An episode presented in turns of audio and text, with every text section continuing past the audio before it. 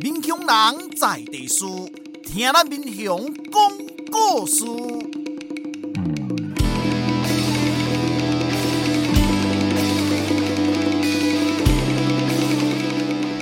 您现在收听的是我的民雄朋友们，我是主持人管中祥。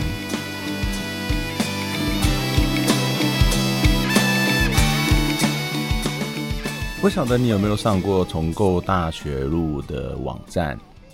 我们的网站里面有非常多丰富的资料，包括我们自己做的调查研究，或者是民雄文教基金会他们过去所出版的著作物，例如说像民雄的先贤小传、乡贤小传。我们还收集了非常非常多民雄的老照片，以及我们建制的文化地图。你透过地图就可以去了解民雄在不同的村落、不同的村庄里面的一些历史发展，或者是人物的介绍。欢迎大家到我们重构大学路的网站上面去认识民雄，对民雄有更多的了解。你只要打“重构大学路”，你应该就可以找得到。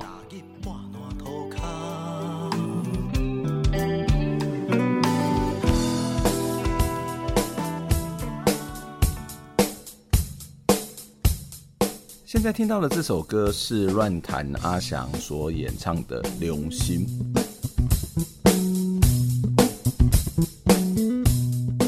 重构大学路计划其实办了非常非常多的活动哦。这五年来，其实大家比较熟悉的，可能就是我们办的老照片展。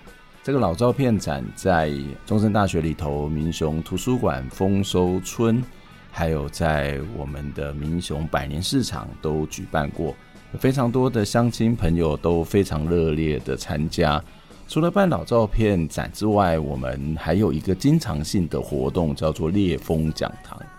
烈风讲堂其实我们都会邀请的是在地的青年，我们透过一次又一次的讨论，来去定定我们要跟大家分享的主题、邀请的来宾以及不同的分工。所以你会在慢灵魂或在人文书局看到我们所办的活动。每次办活动的时候呢，其实，嗯，原则上大概都会有十几、二十位的朋友来参加。当然，有时候人会比较少，但是有时候人也会更多。每次看到大家来参加，我们其实都非常非常的开心。就是刚刚开始在办活动的时候，想说，哎，我们办这个活动会不会太学院式？然后大家可能对这些东西没有兴趣。但是其实并不会哦。我觉得很多的这种相亲，很多的朋友，他们其实都很喜欢我们的活动。那甚至有人几乎每一场次，或者是只要他有时间，就会来参加。没有错，在这个过程当中，我们就认识了许多民雄的好朋友。其中一位呢，就是我们今天的节目来宾黄婉婷黄老师。黄老师其实呃比较喜欢我们叫他这个小丸子哦，因为。他长得很小小很可爱，然后诶、真的有点点像小丸子的这个造型啊。那黄老师其实呃非常亲切，也常常在参加我们的活动。那在活动当中也有很多的互动。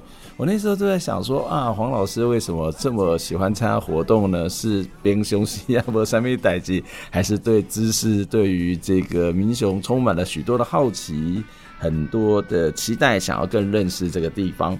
所以在节目里头呢，我们就要来邀请黄婉婷老师来跟我们分享一下。当然不是只有来分享他为什么要参加活动，而是其实他是一个一样从外地来，跟我们上次访问的小优一样哦。他从外地来这里读书，然后哇，居然留在这个地方有十几二十年了，蛮长的时间。他某个角度来讲，其实也是个民雄人。所以我们今天就要来听黄婉婷老师的故事。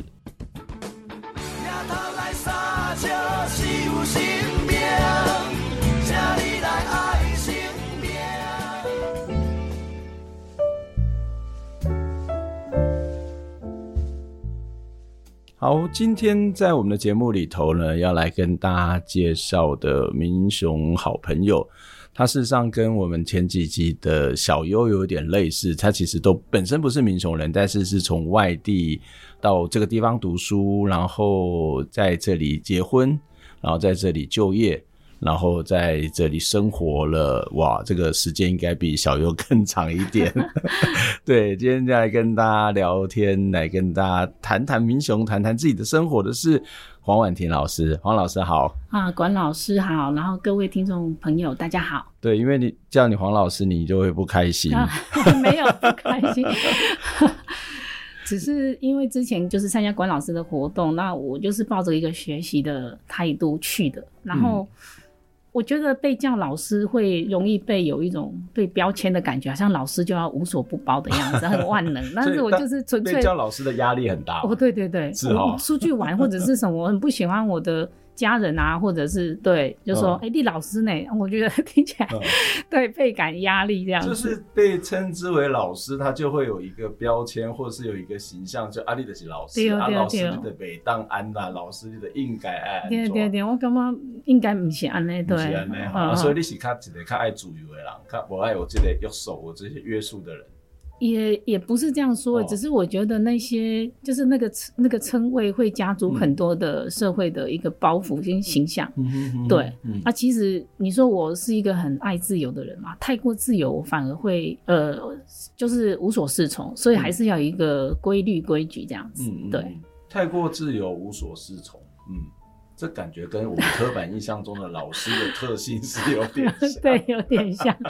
老师就是会比较一板一眼嘛，或者是比较有规矩，所以也会希望我们、嗯、这样子比较好办事，也比较好过日子，不用想太多。哦、但是 但是但是这个就会觉得就蛮有趣的，就是有时候太规矩哦，反而会是。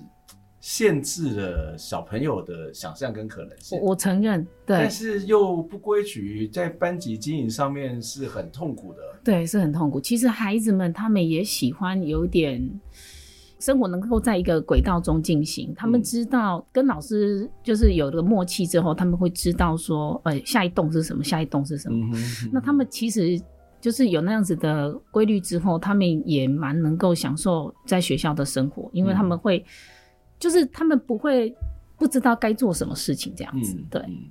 所以小朋友也要有一些，在你的经历要有一些限制，或者是有一些引导，他才知道人生的下一步是什么，嗯、或是他的行为，呃，公呃学校里面的下一个步骤要干嘛？我觉得非常需要，在我看来，嗯、因为我一直是任教低年级，嗯，那低年级一上来就是从幼儿园一上来，他们这个世界太宽广了，嗯嗯，对，然后。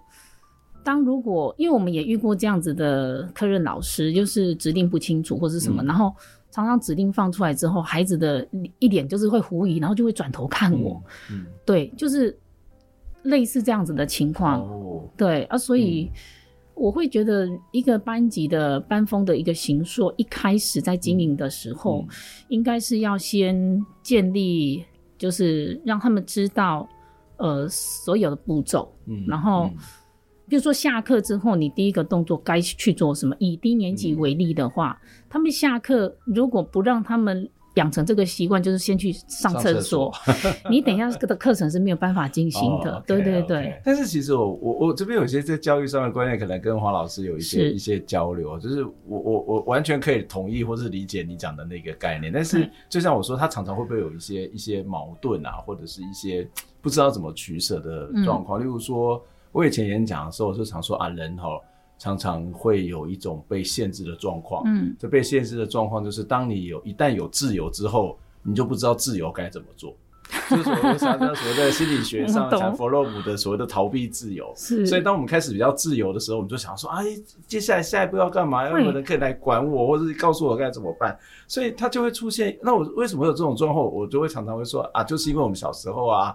几点要上什么课啊？国语啊，数学啊，然后下课之后去补习啊，甚至以前我们在看电视的时候，没有像现在有什么 Netflix 啊，然后几点几分哦，例如说这个时间就是看闽南语连续剧，然后接下来就是看这个电视新闻，电视新闻看完就一定是国语的八点档，八点档之后可能才是综艺节目或是一些深度报道，所以你的生活是被安安安安安排好，然后一旦到了暑假。嗯，你就会不知道该怎么办。啊，我会讲这个东西，其实都是在跟大学生说的，嗯、就是说，大学生在高中以前，那现在呃这些新的课纲可能不太一样，在大学以前，他事实上就是按按部就班做好。可是，一旦到了大学之后，他突然间无所适从，他突然间就觉得，哎、我好自由，可是我不知道干嘛，我没有办法 做自己想要做的事情，甚至他得要有一段的时间摸索期哦，然后或者说这种碰撞，去建立自己的。对我，我我都会是想说，这是是我们小学教育，我没有在怪你。我觉得我慢慢去养成的。我觉得不能否认，嗯、但因为我譬如说举个例子好，我曾经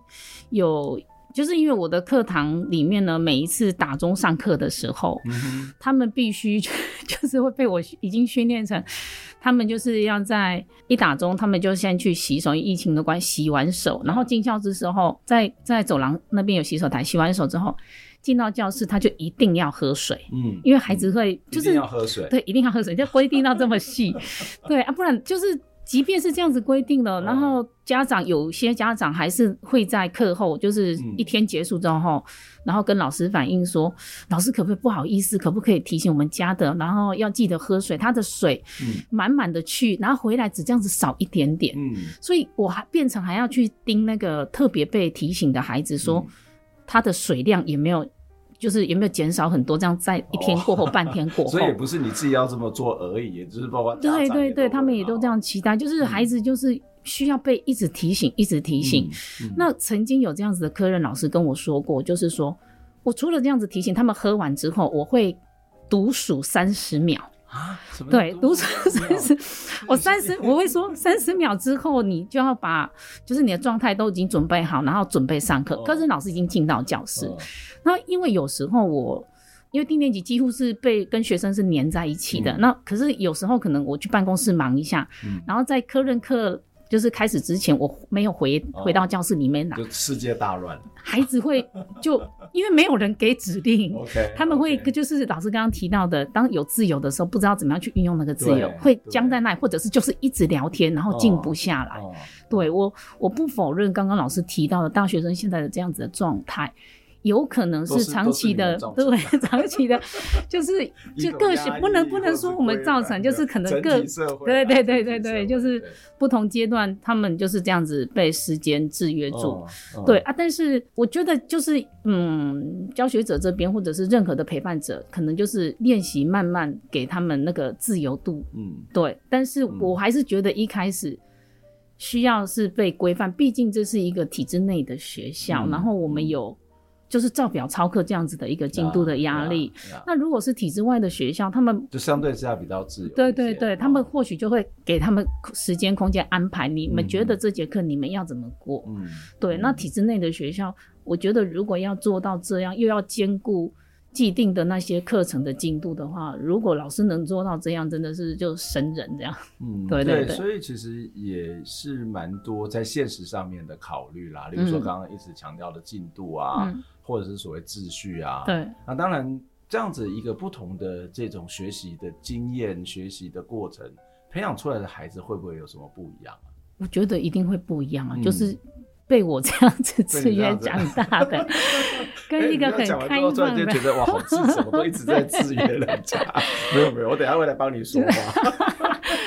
就是一个比较在呃宽广的的自由度比较广大的一个，嗯、对我觉得一定会不一样.哦。这样这样举个例来讲好了，嗯、就是因为我从大学的时候，我们就是都在爬山，嗯，那其实。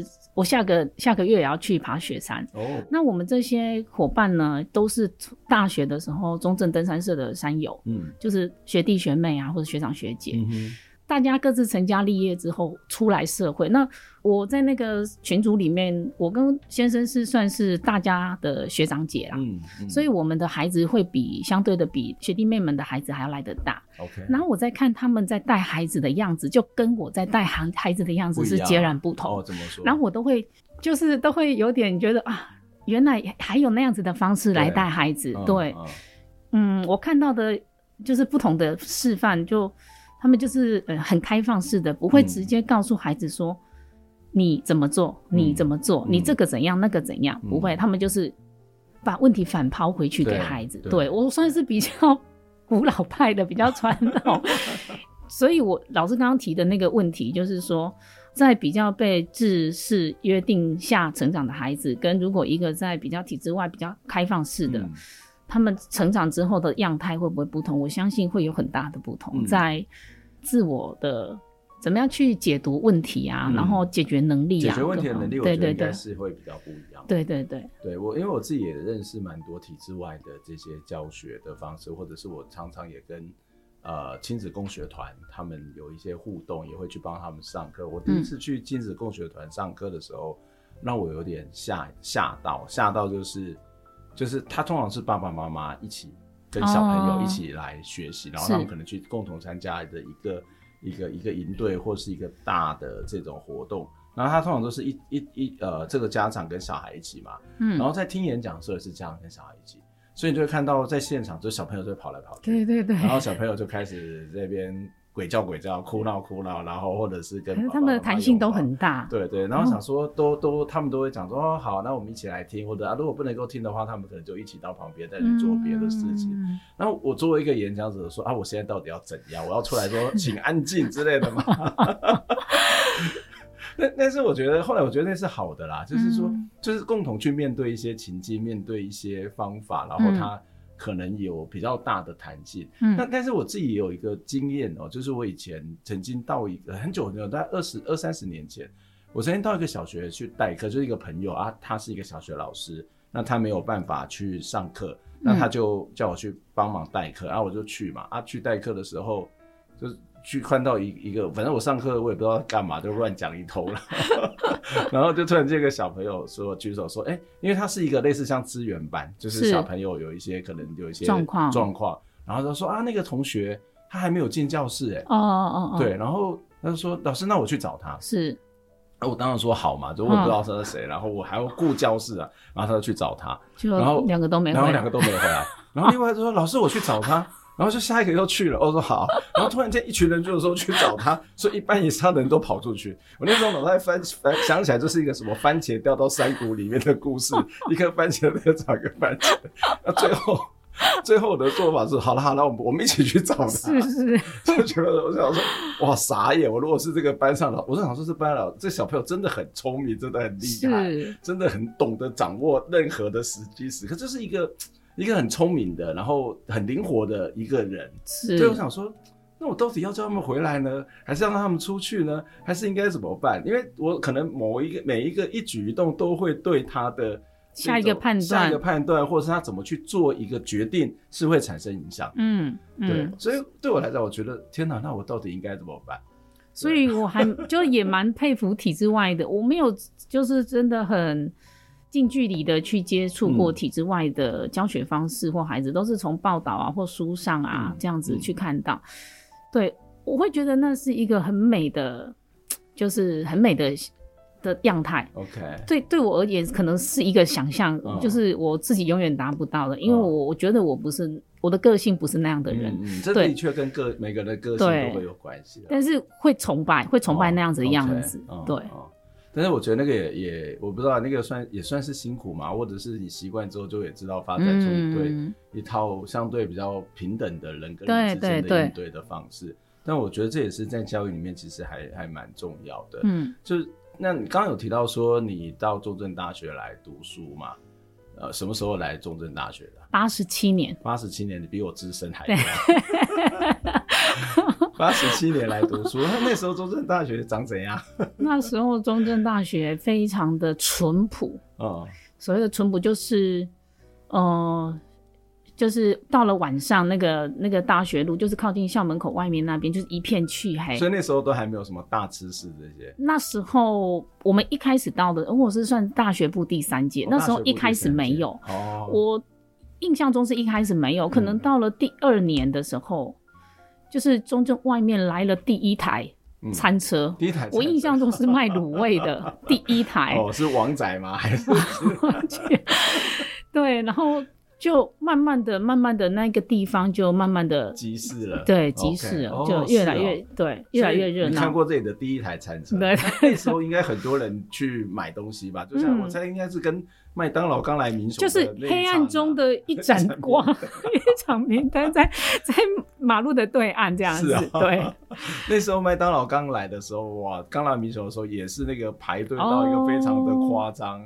对我来讲，那已经很后期，所以很后期。那个是我来之后才麦当劳才在后面才出现，那不是不是麦当劳，不是我带来，我是说那个在 时程上面，它是一个比较比较晚到。是，所以那个时候的同学吃饭都吃什么？都吃学校啊。所以学校那时候的餐厅，对，就学生餐厅。嗯嗯，对，然后。呃，在学生宿舍下面，大学部的学生宿舍下面有一、嗯、有一个地方叫 V One，V One 对，对，OK，我不晓得现在还有没有，对。然后在研究生宿舍下面，就是到底的，现在好像是什么什么外国什么，嗯，我不太清楚现在的配置，嗯、空间配置。然后我忘记叫叫什么，对对对，不重要的，对对对。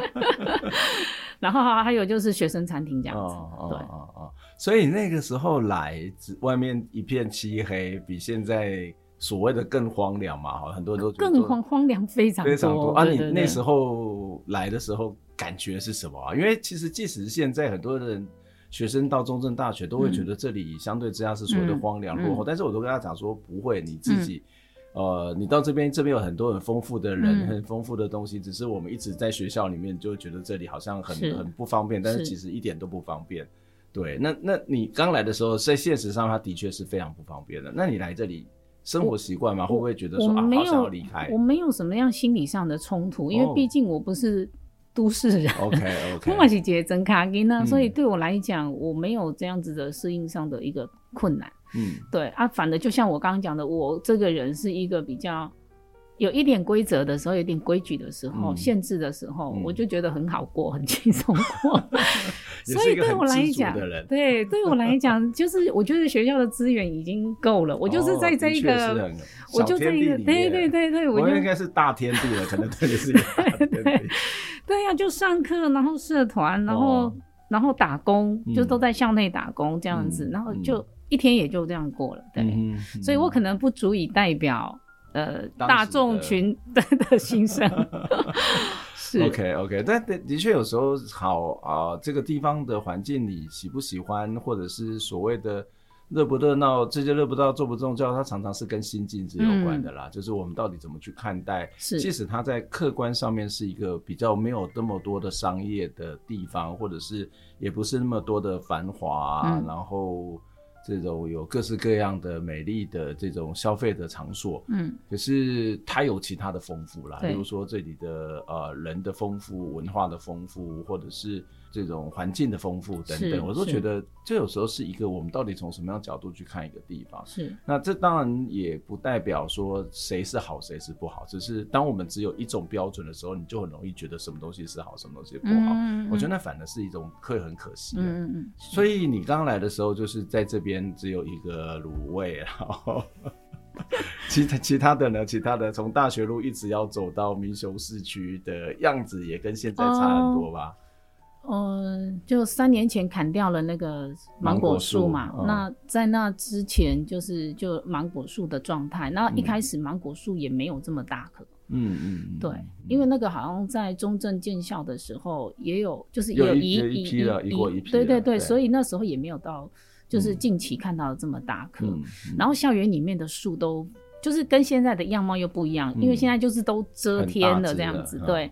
那以前就是树的部分没有这么的，嗯，这么的大棵，嗯，所以整个的环境也也不太一样了哈。对，那但在这边，你在这里从读书到这边工作有二十五年，我也不会算，大概有差不多八十七年，对，有二十五年，对，八十七年到现在一百零一年，今年一百一十一，一百一十一，一百一十一，哇，二十五年，二十四，二十五年，对。那这变化很大哎、欸，是对，哦、民雄的店没有这么多，以前没有那么多嘛，对。那现在变很多。对，有没有什么具体连锁店变好多？以前我们，嗯、我记得我哦，就是因为我延毕，我大四之后延毕，嗯、然后大五就是修教育学程。嗯，那修教育学程那时候，每次下课之后，我们就会跟所上的系上的老师一起去打球，嗯、那个教育学院的老师。嗯。就是去打羽球，哦、然后打完羽球之后，大家会一起到民雄街上去吃宵夜，嗯，嗯然后每次就是去那个民雄面摊，嗯，对，民雄面摊，对，那时候大众爷庙前面那个，不是大众颜面哦，那一个那个是后来的，那是后来，对对对，就是原来的那一个民雄面摊。嗯，对，那时候大概打完球出去大概九点多，嗯，呃，街景的样态就是没有剩几间，嗯，对，民雄面摊，然后还有那个那个鳝鱼面有，嗯，对，然后那时候对面还有一间那个鹅阿珍，嗯。就大概是这两三间有，嗯、那其他就没有那么多的那个小吃摊。现在现在九点多，那个民雄的小吃摊还是很多。对对对，对民雄什么样的变化让你觉得最深刻的印象？印象就是什么麦当劳啊，然后因为其实我也 我真的好像古时候的人，因为我也没有在吃麦当劳，我们家都是。都很少外食啊，哦、对，那、哦啊、就是街上的店越来越多，这件事情，嗯，嗯。对，就变那个街景的变化是比较大的，嗯，嗯对，其他的，然后宿舍学生宿舍也，越、嗯、就是有一有一阵子是就是一直在盖，一直在盖，嗯嗯、对，那以前没有。盖啊。哦，现在还在干，还是有啊，对啊，对啊。哦，不是学生都有 抽生的问题，还是一直在干。虽然有少子化，但是还是可以看得到一些宿舍。那还有有些学生宿舍也在卖的哦。对，所以其实我也我也不知道，也许可能它的区位会有一些转变。是是。对，就往中正大学这里可能就会越越集中嘛。哦。对对，所以最近这几年还是有一些新的建案，大概前两三年都都还有。是对，不过呃，在中正大学读书，会留在中正大学附近或者在民雄工作的人，其实也应该没有很多。多所以等一下我们就要请黄老师来跟我们分享，为什么你要留在民雄这一件事？哦、民雄到底有什么特别吸引的地方？我们接下来要听一首歌，马念先的《一九八九的下午》，我非常喜欢这首歌。这首歌根本就在写的是我成长的年代，里面有很多的旋律，有很多的音乐，也都是在向我们当时的一些流行音乐的一些片段、一些歌曲来致敬。我们来听这首马念先的《一九八九的下午》。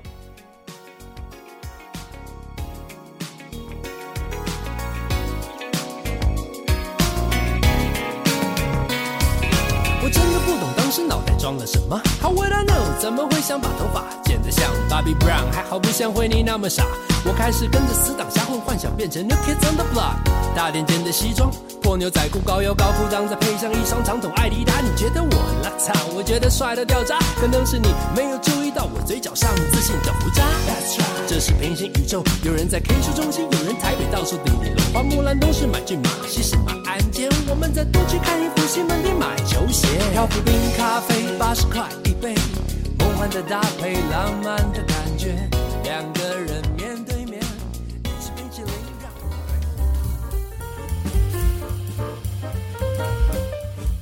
民雄老三甲，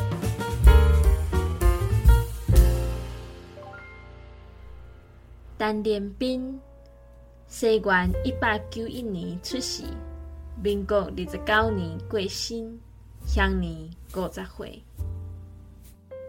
陈连兵为台北医校毕业了后，搁去医专进修，起先伫咧斗六市开诊所，后来转来故乡好修开病院，以医术高明，救治过袂少的附近居民。平常时，伊嘛介意种花甲欣赏花，因为厝内真宽，种满地柳。桃梅、玉兰、荷莲等等的花，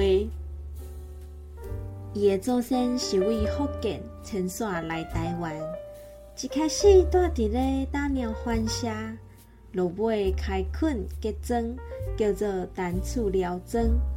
传到因老爸时，迁居到好收庄，毋若拍拼创业，一家欢迎富贵。一个伙仔毋是名医，就是做官，也是企业家。陈连斌做过民雄庄第三任的庄长，嘛做过大鸟信用组合第四代的组合长，就亲像今仔日的总干事共款。大鸟信用组合是日本时代的合法组织。第一掌权以来，业务是愈做愈好。这就是陈连斌先生的故事。改编自先贤手段，作者陈文波。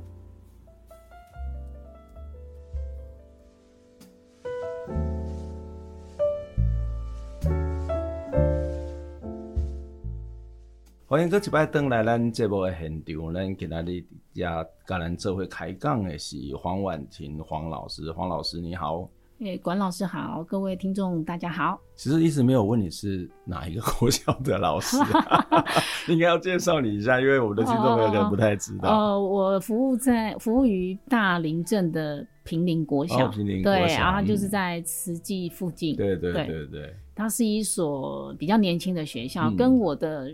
年资一样，嗯，对，对对，旁边也有很多新盖的房子了。对，它算是大林的一个新、哦、比较新兴的社区。嗯，对，嗯嗯嗯。为什么会认识黄老师？是因为重构大学路办了蛮多的活动，特别是烈风讲堂。那黄老师在有一阵子几乎是我们的基本的 常客。常客，我们一开始说啊，我们办这个活动会有人来吗？都一直其实一开始的时候。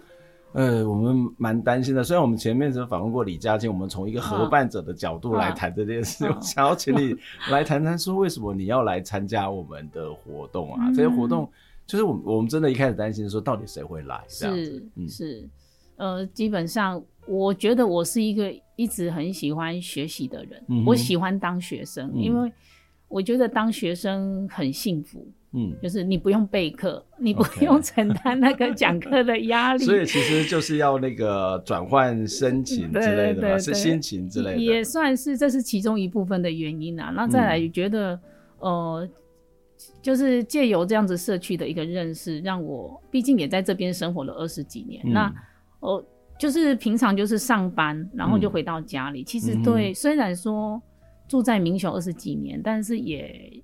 也觉得很汗颜，就是对于这个这一块土地的认识，其实都没有那么的深刻，嗯、然后也没有接触到，嗯、呃，认识太多的人，嗯，对、嗯、啊，所以我觉得，就是老师办了这一这个重构大学路这样子的讲座，就觉得很开心，嗯、然后有机会让我重新去认识，好好的认识这一块土地，嗯、对。其实我们也蛮蛮感谢你的，就是因为你的参与，才让我们觉得我们有存在的意义。我是认真的，我没有在讲客套话。那我接下来还是要再积极参加，听听听大学路，因为我在情绪勒索。没有没有没有没有讲真的，时间能配合的，如果大家都大家愿意来参加，说哦，原来我们办这个东西是 OK 的，是对的，是对这里是有意义的，可能对某些人是有帮助的。即便是草根人物，哦，对，像之前。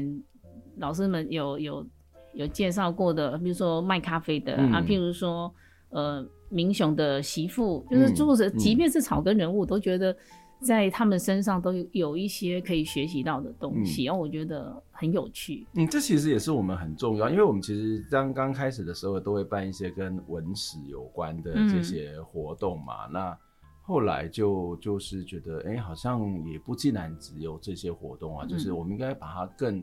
因为大家其实其实民雄是一个，我觉得还大家可能台北人会觉得这是一个乡村或者是一个乡下，可是我觉得它是一个都市化还蛮高的地方。然后它有很多都市化的问题在这个地方都会发生，例如说因为建设、因为开发而导致一些文化历史可能受到冲击啊，环境受到冲击啊，或者是其实大家平常也都除了一些比较呃相对比较古老旧一点的社区，就是比较。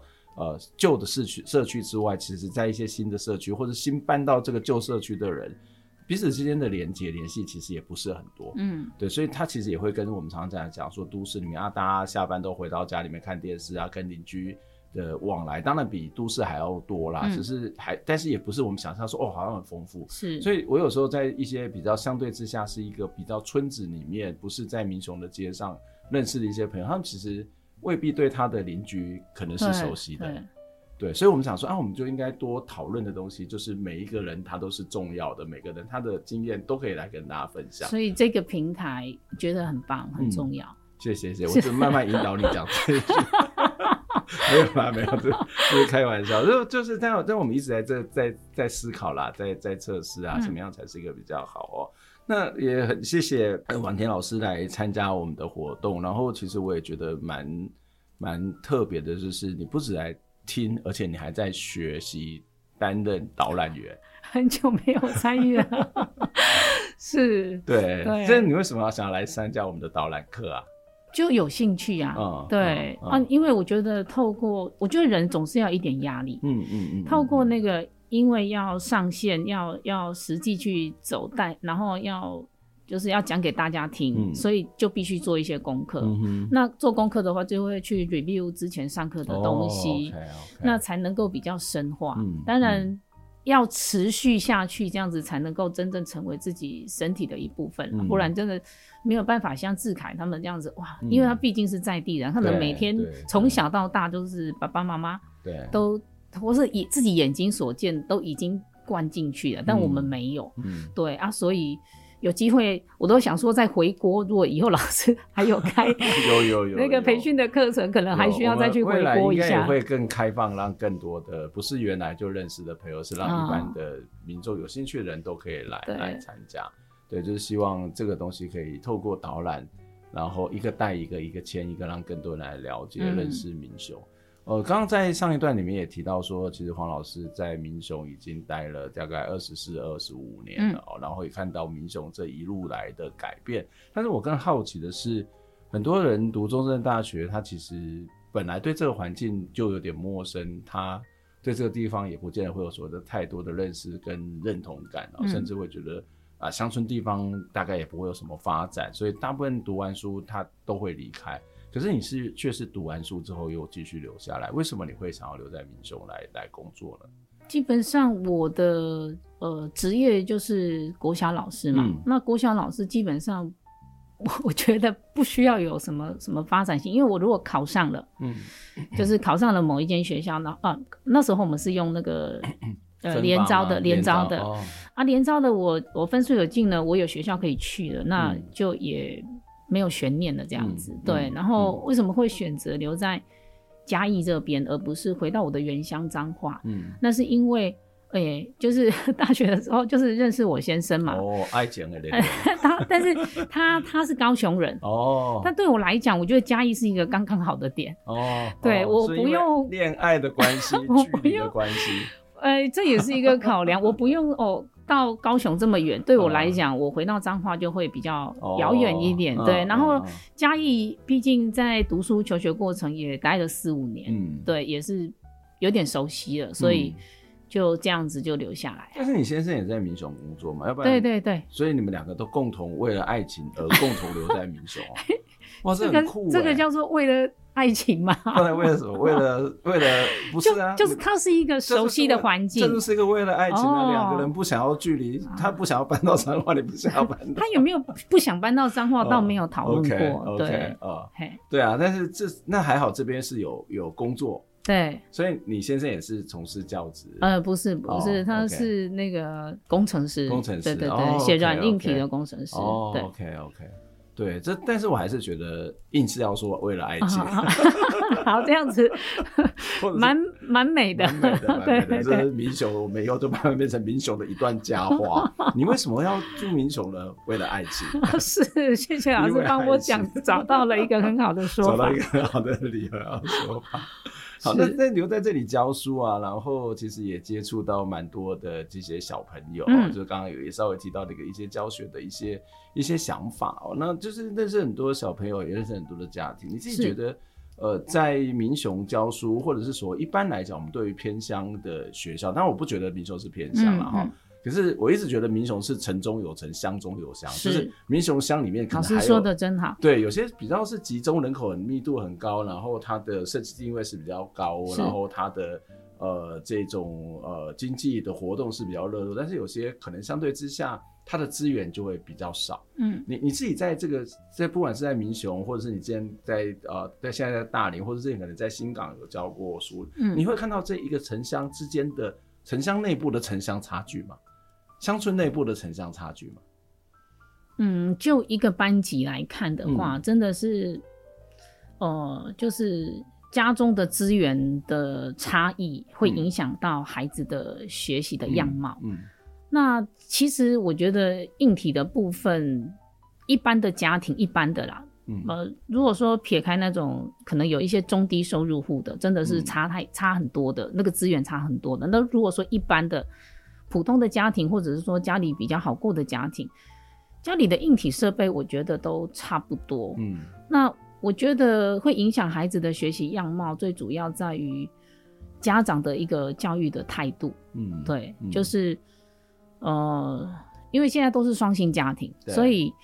家长很多就是他们会把教育的这个责任就是放给学校的老师、嗯、或者安亲班的老师、嗯。那有的就是回到家里之后，他是完全就是不会再去过问孩子的学习、嗯嗯。对。然后这样子的状态也不能说不好，就是孩子他就是自己活出自己的样貌。嗯。就是家长没有过度的，就是没有去干涉这样子。嗯、对。那。那也有呃，就是比较积极去营造孩子学习的环境的家长。我指的学习环境不是说哦要给很好的设备，嗯，而是我其实都很支持，然后很鼓励家长在假日的时候多带孩子出去走一走，去看世界。嗯，所以如果也是有这样的家长，就是在假日的时候很积极的带小朋友出去看世界。嗯，那这样子的孩子呢，我觉得他的眼界在教育现场，在教室里面就可以很明显的看到不一样。嗯嗯、对，当老师提到了什么，然后他有那样子类似的经验、嗯，他的脑袋瓜里面就会哇源源不绝的那些经验通通跑出来，然后整合到他的课堂里面去。嗯、对啊，可是如果没有这些经验的孩子，他就是可能就是手机，要不然就是家子，反正就是在家里马博雷冲啥这样子。对，那他就是会呆呆的啊听啊录这样子。嗯、对，所以我觉得所谓的城乡差距。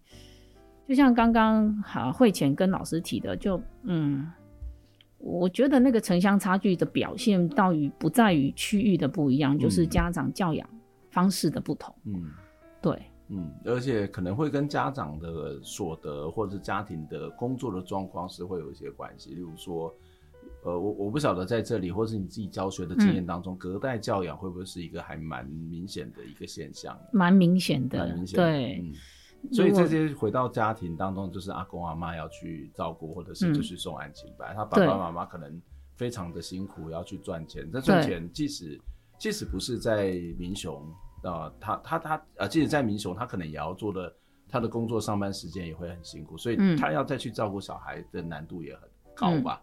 嗯、对，嗯，呃，就是说家长下班之后回到家里跟孩子的互动。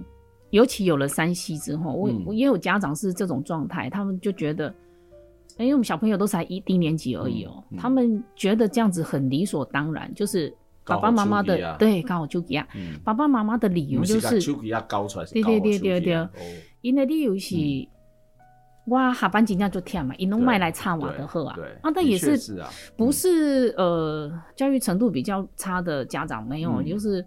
就是也有医护人员的，嗯，对他们就是觉得，就是都不要来吵我这样就好了，嗯。然后他们觉得手机里面的世界，平板里面的世界是也有值得孩子学习的。嗯，然后他说他们他们的说法是，就是一家子四口，一家四口，然后对一起划手机，就坐在，嗯，就是坐在客厅这样。他爸爸妈妈是觉得我有看着，我看得到他在看什么，哦，但是没有交流啊，没有。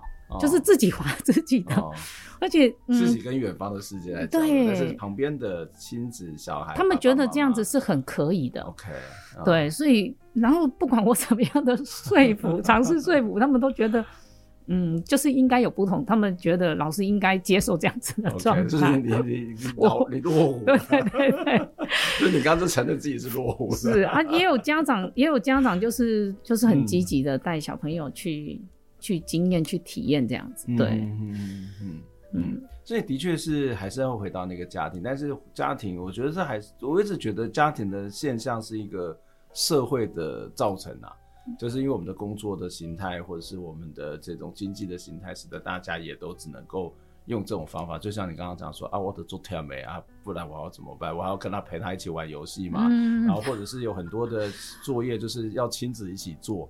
我想说还要亲子做，那应该爸爸妈妈，我还要来上课，我不是在现在休息时间吗？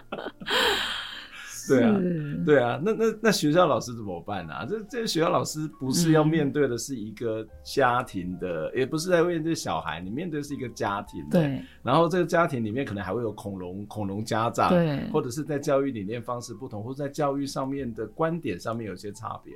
我觉得那蛮辛苦，但是家长也会相相反的，家长也会对老师有很多的期待啊。是是会有很多的期待，哦、我。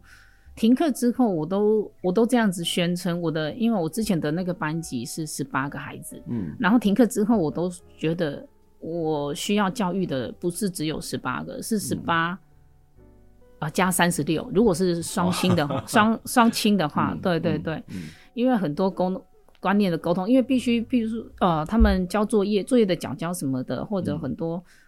嗯我以前我可能是就是对着孩子去交代，嗯，然后顶多在班级群组再跟家长做个说明解释，我不用直接跟家长做对口，嗯、对。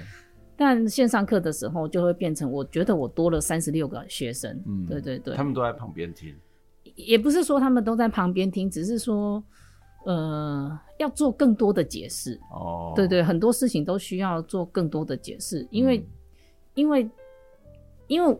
我交代出去的就是孩子透过荧幕，然后又隔了一层。有时候他们就是跟现场比较起来的啊、呃，在交代或者是在课程的授课上面的时候，还是隔了一层。嗯，对对对，嗯，嗯，这隔了一层是说，可能包括小朋友他要 catch 到抓到你的讲到重点，他其实就是可能就因为距离的关系就会有差别，然后可能。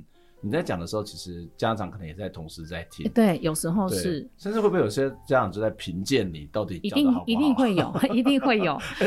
像想起来，线上教学很很很很累。而且线上教学的时候，孩子的表现到底是怎样，我们不知道。啊、哦、啊、哦，对、哦，所以变成有的家长他们也很焦虑，他们变成是跟着听之后，好像是他又需要，就是其实我好像是上给家长听的，然后家长再去教孩子。哦哎、欸，这样也不错啦，这样就不会只有滑手机。有一些情况是这样，嗯嗯嗯，对。然后原来，然后我都没有想过这个问题。我们在大学线上教学的时候，通常家长不会在旁边啦，一定不会。小朋友也不是小朋友，就是这些大学生，大概都有自己的独立的房间，或者他其实也在。学校的宿舍里面，嗯，他根本也没有在里面。但是还是一回时候，还是会看到家长在里面走来走去的。会会会，这个这个画面，对，对，这倒是没有想到。但是现在家庭的教学，呃，线上教学里面，他事实上就遇到的这种情况是是会比较多。那你有遇到过恐龙家长吗？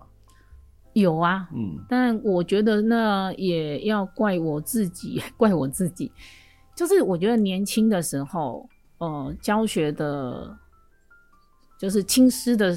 亲师沟通的一个成熟度比较不够，嗯，嗯，所以呢，因为因为那时候刚出任教师的那头几年，呃，心里的一把尺太清楚，嗯，就是没有弹性，我自己没有弹性，哦，然后就会觉得你是一个很规矩的人，啊，我是一个规矩的人，啊，是一个从小的好学生，就是没有弹。那像我都是小小学就是一个调皮蛋，就是你一个规定出去，嗯，然后你不懂得进行调整，嗯，比如说孩子没有交作业，嗯，那可能没有交作业，呃，其实有很多变通的方法，嗯，我们就呃，那你就下课留下来写，或者什么时候补满，或者是说根据那个孩子的学习成就可能比较低落，我可能可以调整他的作业量，诸，嗯，如此类，或者难易度，嗯。嗯但年轻的时候比较没有这个，这对对对对、嗯，然后就觉得我这样子规定的，你没有写来，嗯，然后你今天之前没有交过来啊，嗯，你可能就要，啊，现在这样子讲，可能都会被告。你们想说拎走吗？给你整你更精致。就是就是就是，你就会处罚他，处罚什么可能就是你罚写哦，罚写什么东西这样子。哦，这样现在也不太可以。对对对，现在不行。嗯，然后结果他这一天里面，他还是没有把作业完成，又多了那个罚写。那。嗯那又隔了一天，就更多更多，就一直累积，然后对对对，然后就家长就会过来跳脚。哦、那我觉得那是自己自己的问题啊，对。然、嗯、后后来慢慢的学习，慢慢的调整之后，就这种情况就就没有再出现。对，家长嘛是爸爸宽。八八块哦，然后面对家长也是面对一些做人做事的道理，嗯、就是是是，而且现在其实老师的权威性也没有像以往那么高，对，我们都要很谦卑，再 谦卑再 谦卑，所以那个那个互动啊，哈，那个那个美感，我觉得那个越来越困难。可这些东西在学校里面也不太可能，在教育学程当中应该也不太容易教。那我觉得那些都是真的是现场的事情嘛，对不对？就很很困难呢。嗯，哦，那还好少子化可以少教一点。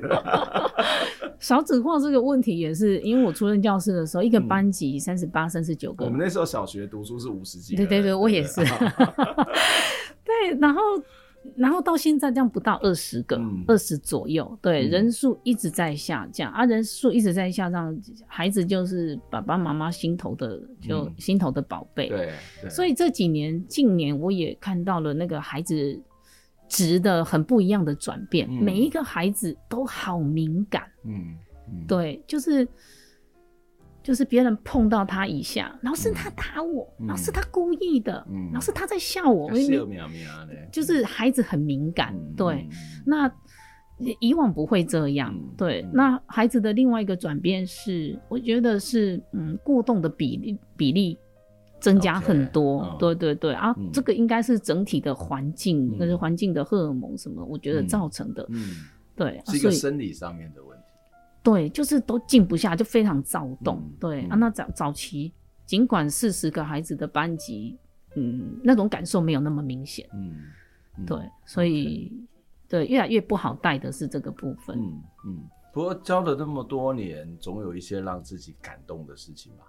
哦哦哦，对，就以我举个例子啊，就是呃，我在四年前呢，在班上开的那个开开了一间干妈店，嗯嗯，那开干妈店，然后就是让孩子们可以透过几点的方式，然后让他们，因为他们就会觉得他们好像真正拿到钱一样，因为用那个代币可以、嗯、现金可以拿到这样子，对。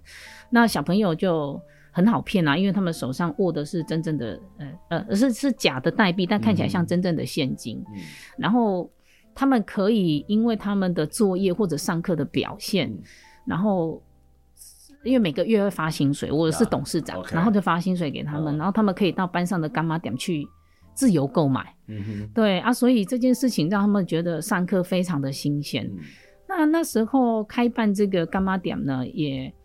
嗯，刚好结合了一个那个金管会办的金融教育哦，对对对对。的教案比赛，嗯、啊，不小心，呃，我不是为了那个比赛而办的这个干嘛点，嗯、是办了之后，哎、嗯。欸，好了，好像可以搭上，然后在这过程中就发生很多的故事，嗯、然后就那我就投稿了这个比赛，嗯，然后就不小心就得到了冠首奖就对了，嗯，嗯。那得到首奖就有奖金，然后又带孩子们去。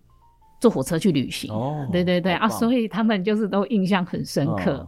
然后就是会，他孩子们的回馈会说：“老师，我们三年级要不要再来办？”我说：“三年级已经不是，对对对，已经不是我老师带你们了。”对对对。那像我自己本身，我喜欢养虫，然后喜欢收集种子啊，或者是植物，然后。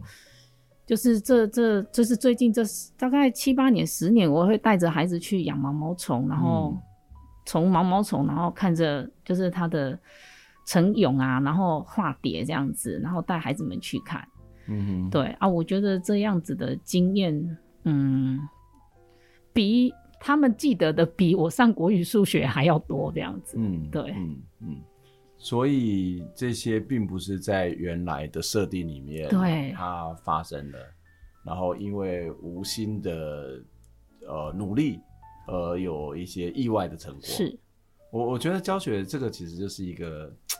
那种回馈最迷人的地方，对，就是你不知道你做的这些教育，小朋友长大以后会真的有什么影响。嗯，嗯嗯。但是你看他有任何的回馈，你都很开心。是。啊或者是说，你也不知道你做这个努力有什么结果，但是你看到小朋友的呃笑容，嗯，或者是那种呃跟你的亲近，我觉得那个是一个很大的成就。他们，我觉得我总觉得他们会记一辈子。嗯，对，嗯。因为曾经有教过就是资源班的孩子，那孩子应该现在国二了吧？嗯哼。他五六年级的时候，或者是说三四年级的时候，就是每次经过低年级教室，嗯，然后他总是说：“婉婷，婉婉婷老师，你你有起黑蝴蝴蝶哈？” 就是他是一个资源班的孩子，哦、他智商不 OK，, okay. 但他就是永远记得。对，他每次经过我教室，他就是要讲说：“老师，嘿，嘿，糖嘞，哦、就是要我的笔。”还还不好一款，还好有蝴蝶，要不然他可能不记得。就是诸如此类的。那上学期就是现在要升三年级的这一批，他们也是到、嗯、呃，就是我那时候有一个想法，既然家长没空，假日没空带孩子出去去去旅行，嗯，那我就。然后我孩子也大了，都不理我了。嗯、我就讲说，嗯、那不算呃，不叫是我陪孩子，算算是孩子陪我。我他们陪我出去走走、嗯、啊，所以我假日的时候会分组安排，就是带他们到中正、嗯、到附近的社区、嗯、去走读这样子。嗯、然后我小朋友也是隔了一年，突然那个教师节的时候画卡片给我，嗯、然后里面的那个人物。我这样子，因为那个孩子很会画图，嗯，一看我就可以知道，哦，你画的这这个是老师对不对啊？这个是谁谁？这个是谁谁、嗯、对不对？嗯，对，他那印象很深刻，但、啊、是对孩子来讲，对，我觉得这很感动哎，就是说，呃，你的这种回馈，然后其实另外一方面也看到婉婷老师也好，或者说很多基层老师在教学这件事情上面投入了非常非常非常的多，嗯、还要带他们去玩，还要去啊。呃不是在自己原本的教学的过程，所以很多人都以为说小学老师做平常啊，你呃工作稳定啊，下班的下班多啦，下班都做这爱赖群主拢做这个联络，我做这家长拢会透过赖来的跟老师说，哎、嗯啊，你要干嘛干嘛干嘛的，其实也很辛苦。我今天非常谢谢婉婷老师来接受访问，那我们看看到。这个呃，在第一线的这个教学教育的工作者所面临到的各种喜怒哀乐的这种情形。好，那最后请婉婷老师来点一首歌给我们的听众朋友。你边点什么歌？哦，五月天的《勇敢》。嗯。为什么呢？欸，我觉得，我觉得这个世界都需要勇敢。嗯，就是。嗯包括现在疫情时代.我有孩子，他们在检疫所里面，然后包括我自己，我觉得我需要勇敢，因为每两年你就要换接一个新的班级，你不知道你要为未来要面对的家长孩子会有什么样的状态，嗯，就是都是一个稳定中的不确定，嗯，然后包括我的孩子啊，今年要去念大学了，嗯、那我也要练习放手，练习 Yeah. 啊，他也要需要练习勇敢，嗯，所以我想要把这样子勇敢的。的的态度的心情送给听众。听众朋友，嗯、对对对、嗯，非常谢谢呃婉婷老师，让我们一起勇敢，谢谢谢谢关老师，谢谢谢谢，拜拜。